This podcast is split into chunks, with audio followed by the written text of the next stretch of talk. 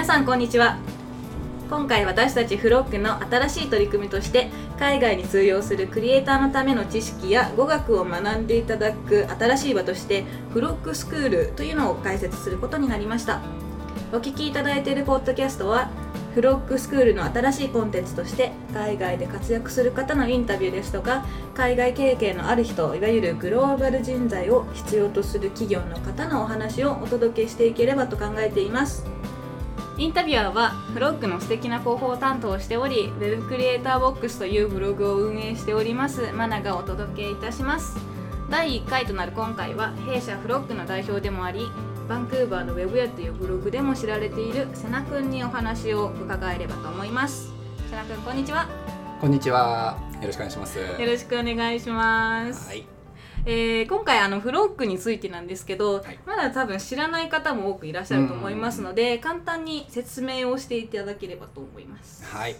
フロックに関してはですねもう1年半くらい前ですかもうはい、そうですね。一番最初は、まあ、僕とマナさんですね、はい。えーで設立させていただいたあの海外に対してやっぱりあの興味もしくは希望だとか夢だとかっていうのをやっぱり抱くクリエイターの方々をちょっと支援する団体として、まあ、僕ももちろんそうですしマナさんもそうですしやはりまあ海外で今まで、えー活動してきた経験だとかっていう部分の、まあ、情報提供を最初はしていこうっていう部分で始めたのがフロックっていう団体だったかなと思います。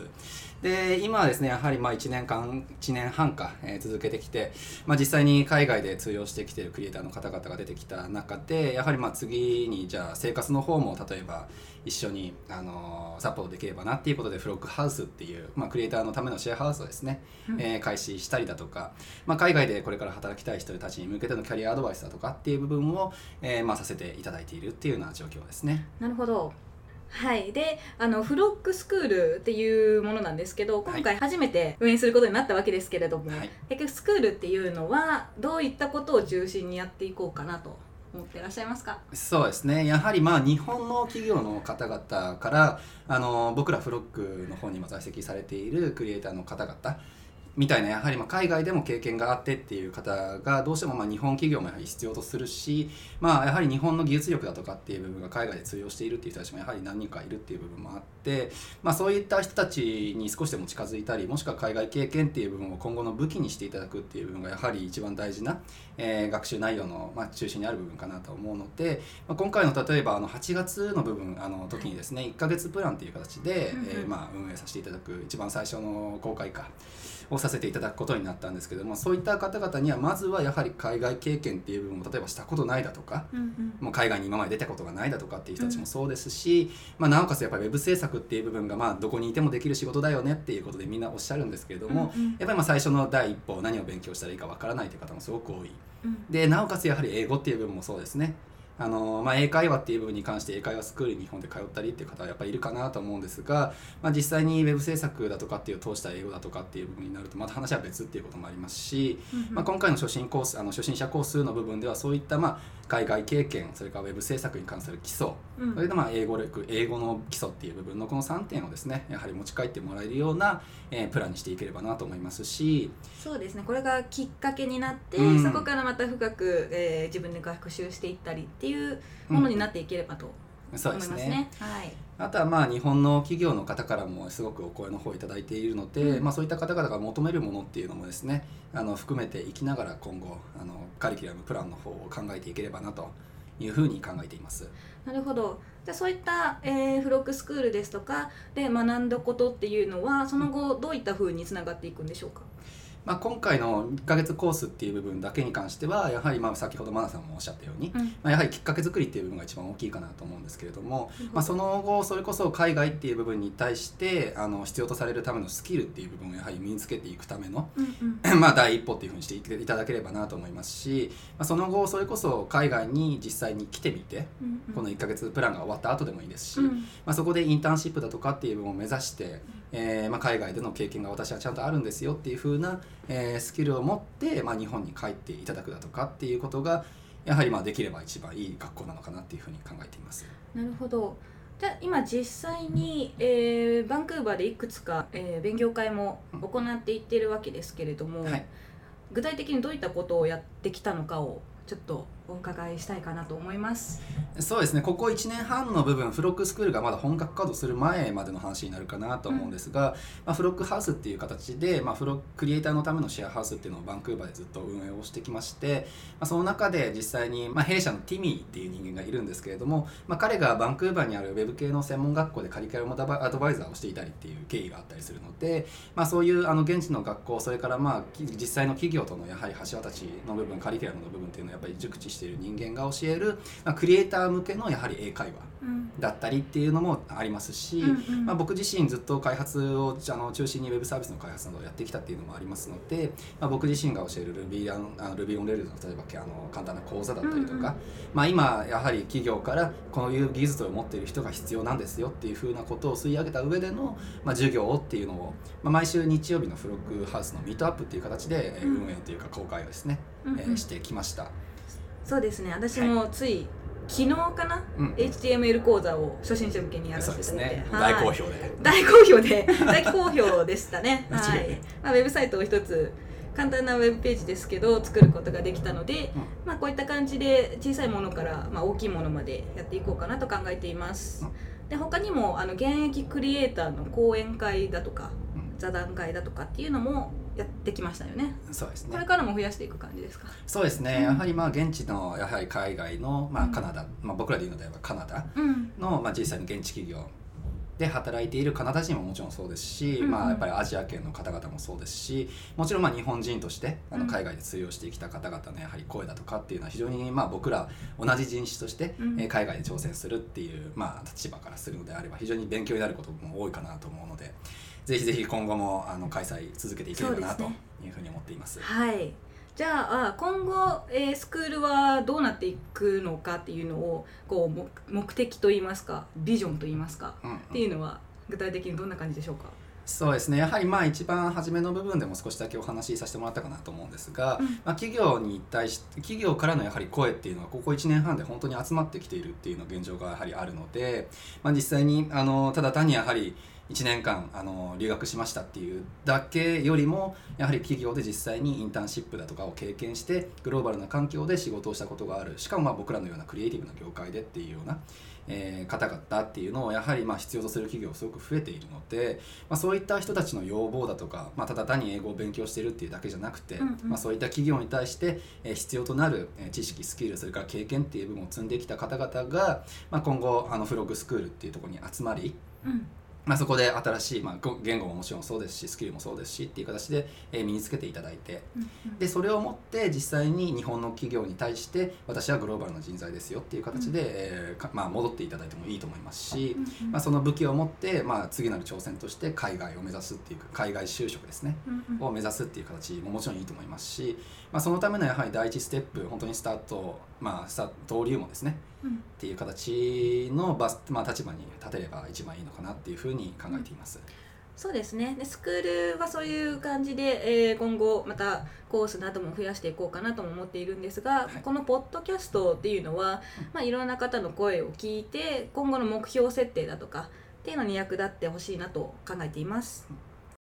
でいろんな人からあの留学の相談だとかっていうのを受けてきた瀬名君ですけどはい実際にこう具体的にどういった人からどういった質問が来たりするんですか？そうですね、まあ、やっぱり、あのー海外に留学をしたいっていうふうにおっしゃる方々っていうのはやはりまあ海外就労がしたいとかうん。実際にあの海外に行ってみて、まあ、インターンシップとかしてみて私まだスキルも英語もないんですけれどもっていうような方からのやはり相談が圧倒的に多いかなっていうふうには思うんですね。そうですね。でインターンシップっていうのがちょっと日本の考え方と、うん、間違いこっちというか海外の考え方がちょっと若干ずれがあるんですよね。うんまあ、やっぱり日本でいうところのインターンシップっていう部分ってまあ代表的な例と言っていいのかわかんないですけどやっぱり新卒採用だとかっていうのが来るのですね。てやはり未経験でも入って実際に勉強をしながら、うんうん、あのその会社で適性を図られるっていうんですかね。あそうですね。うんで教育っていう社内教育のシステムがやっぱ全然違って、うん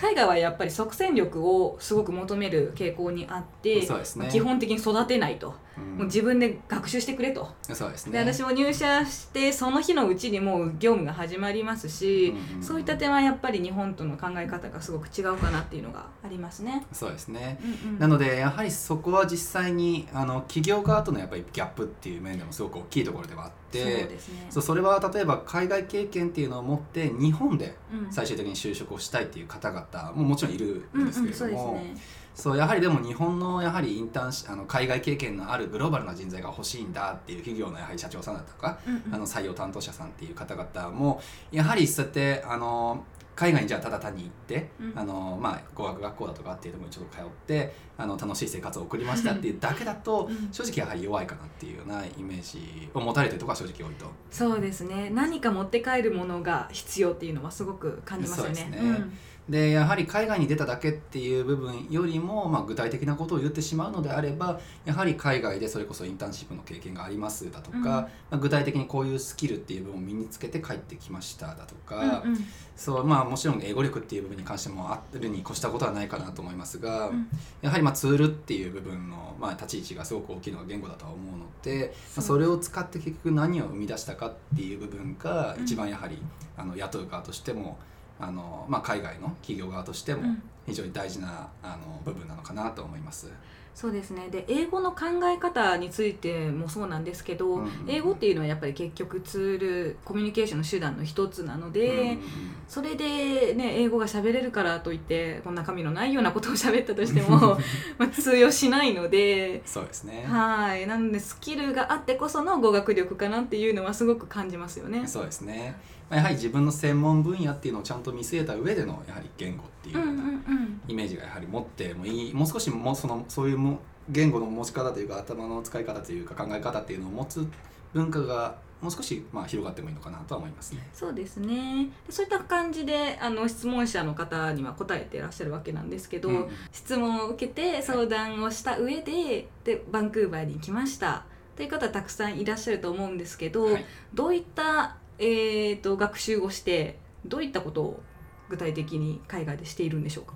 そうですね。やはりまあ人によって学び方もしくは自分の強みの使い、あの身につけ方っていう部分ってすごく違ってはくるので、まあ、一概にこういう人しかいませんよっていう言い方はできないかなと思うんですけれども、やはりまあ皆さんあの最初の壁としてあの感じられる部分は英語っていうふうにおっしゃる方すごくやはり多いですね。そうですようね。んまあ、やっぱりその英語っていう部分に対してというよりはその英語っていうのを使ってその職場で例えばコミュニケーションを取るだとか、うん。あの例えば TOEIC の点数だとかっていう部分に関してはすごく高い点数は持ってるんだけれども、うん。どうしても職場で例えば馴染んだりだとか自分の意見を尊重してもらあの主張するだとか、まあ、もっと言うのであれば自分の意見を押し通すっていう考え方ですよね。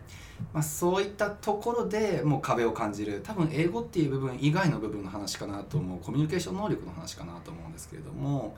そこがどうしても一番最初にまず皆さん何とかしようとする、え部分の一つですね。うんそうですね。スキルを持った上で来られる方もたくさうんんいるわけですけど、結局その言語で英語の面でうん。ちょっとつまずいてっていう方もたくさんいらっしゃるわけなんですよね。そうですね、うんうん。でその上でやはりまあスキルっていう部分に関してもどうしてもあの、まあ、ウェブデザイナーっていう職種自体、まあ、カナダ国内でいうのであれば非常にハイあのハイエンドというか、えー非常に高いスキルの、うんまあ、職業というふうに認められているので、うんうんどうしてもあのちょっとまあ23か月ちょっとウェブ制作勉強しましたっていうだけだとちょっとスキルがついてこない方々も正直多いと。そのウェブデザイナーっていう定義も、うん確か日本とはまたちょっと変わってくるわけですよね。うんそうですね。うん、日本で言うと例えばフォトショップで、えーこのページのデザインができますという方もウェブデザイナーとして、えー言われるわけですけどうん海外海外特に、えー北米圏ではウェブデザイナーって言ったらフォトショップでデザインすることはもちろんですけど HTML、CSS でコーディングするっていうこともウェブデザイナーの仕事の一つとして、えー大きな割合を持っているわけですよね。うん、そうですねそこの認識の違いっていうのはやっぱりすごく感じますよね。そうですね間違いないですね、うんうんやはりまあ例えばあの作ることだけがやはりウェブデザイナーだっていうふうに思ってらっしゃる方っていうのも正直多いかなと思うんですが、どうしてもやはりあの北米圏でのウェブデザイナーっていうふうに言うとやっぱり問題解決能力っていうところも非常に見られる点かなと思うのでまあ、コミュニケーション能力もやはり海外のウェブデザインの例えば学校だとかって、うん。ここはマナさんの方が得意な、まあ、あの知ってるところかなとは思うんですが、うんうん。まあ、プレゼンテーションのやはり授業とかがですね。ね。すごく多かったですね。うん。もう毎回毎回こう課題があるたびにプレゼンがあって、うん。まあ、なんでこうしたのかという説明をまず求められるわけですよね。うんでその一通り説明をした後でもう講師だとか同じ同級生だとかから鋭いこう質問だとかうん。意見だとかが来てそれをまた英語で答えてっていう本当に修行ですよね。間違いない。本当に。それはでもすごく大変でしたけど今は本当にこう身についてますし、いい経験だったなっていうのは感じています。そうですね。はい、でもやっぱり今マナさんがおっしゃった部分の、まあ、やはりそのいい経験っていうところですよね、そこのそこを多分まあ自分にとっての経験やっていうことでちゃんと身につけようっていうふうな前向きな姿勢を取られる方は、そうですね。うんやっぱり留学っていうふうに、ん。まあ、この新しい場所というか、うん。あの留学っていうふうな、まあ、経験を通してキャリアアップをしようっていう方々は非常にやはり、まあ、前向きに頑張られてる方多いと思いますし。そうですね。あの中でもこう海外に行けば何か変わるだろうとか、でも学校に行けば何かスキルつくだろうと。うん。いう考えの人はやっぱり人頼りだとか学校頼りになりがちなので、うん。ちょっとナビが違うのかなっていうのはひしひしと感じますね。そうですね、うん。まあ、やはりこう難しいところかなとは思うんですが、うんうん。学校っていう部分に関してまあ日本だとっていう話じゃないですけどやっぱりエスカレーター式っていうねあーのそうですね。まあ、進学というか、まあ、キャリアの積み方っていうのがほぼ存在しないと思うので、まあ、一部ではもちろんあるのかな。そう。なんですけどやっぱり僕らのクリエイティブなあの分野っていう部分に関して言うのであれば結局何が作れて、うん。まあ、あの何を作ってきてうんうんそう。でまああの今必要とそれがされているのかっていう部分の、まあ、その辺がやっぱり一番大事かなと思いますし、そうですね。ね、なかなか学校に行っただけであのなんとかなるのであれば まあそんなね簡単な話じゃないよねそうですよね。うん。でしかもこの入社した時にすごくできたとしても、ウェブの技術はもう本当に毎日こうん。う更新されていってるのでそれでそれについていけるかどうかっていうのもすごくこう重視されますよね。そうですね、うん。だからその部分で言うのであればやはりたまにお話伺うのが、まあ、海外あのウェブデザイナーであれば、海外好きなところに行って好きな時に仕事ができてっていうふうなやっぱりねありますね。そうお話もイメージもあるし、うん。まあ正直間違っちゃいないのかなっていう気がするんですけれども、うんただやはりそういった人たちにはそういった人たちなりの情報収集の仕方だったり、ね勉強のやはり仕方、まあ、今ある技術についていくための方法だったりっていうのがあった上での話なので。うんうんどうしてもまあまあここまで勉強したらあとは楽っていうようなイメージとはちょっとかけ離れているかもしれないですね。そうですねで今ちょっと思い出したんですけど、うんあのいろいろ私オーストラリアとかカナダとイギリスで、えー就労経験があるんですけど、うんうん。その面接のたびに、まあ、よく聞かれる質問のうちの一つにどうやって、えー勉強ウェブの勉強をしているかとかはいはいどんなウェブ系のブログを毎日毎日というか毎回見ているかとかうんっていうのをよく聞かれるんですよね。やっぱそれってこの情報についていってるかどうかを確かめる質問だと思うので、うんやっぱそういったこう日本だけの日本のブログだけではなく海外のえートレンドだとかっていうのも追いかけていけたらなっていうのは理想ではありますよね。そうですね。うんはい、それでは今回はフロックの代表瀬名くんにお話を聞きました。これからもポッドキャストでは海外就職ですとか海外で働いている人の話を中心にインタビューしていこうと思っていますので、まこれから海外で働きたいなとか考えていらっしゃる方はぜひぜひ聞いてみてくださいそしてあの留学相談っていうのはいつでも受け付けていますので、えーお気軽にメールフォームから、えーご相談くださいそれではまたお聞きくださいありがとうございましたありがとうございました。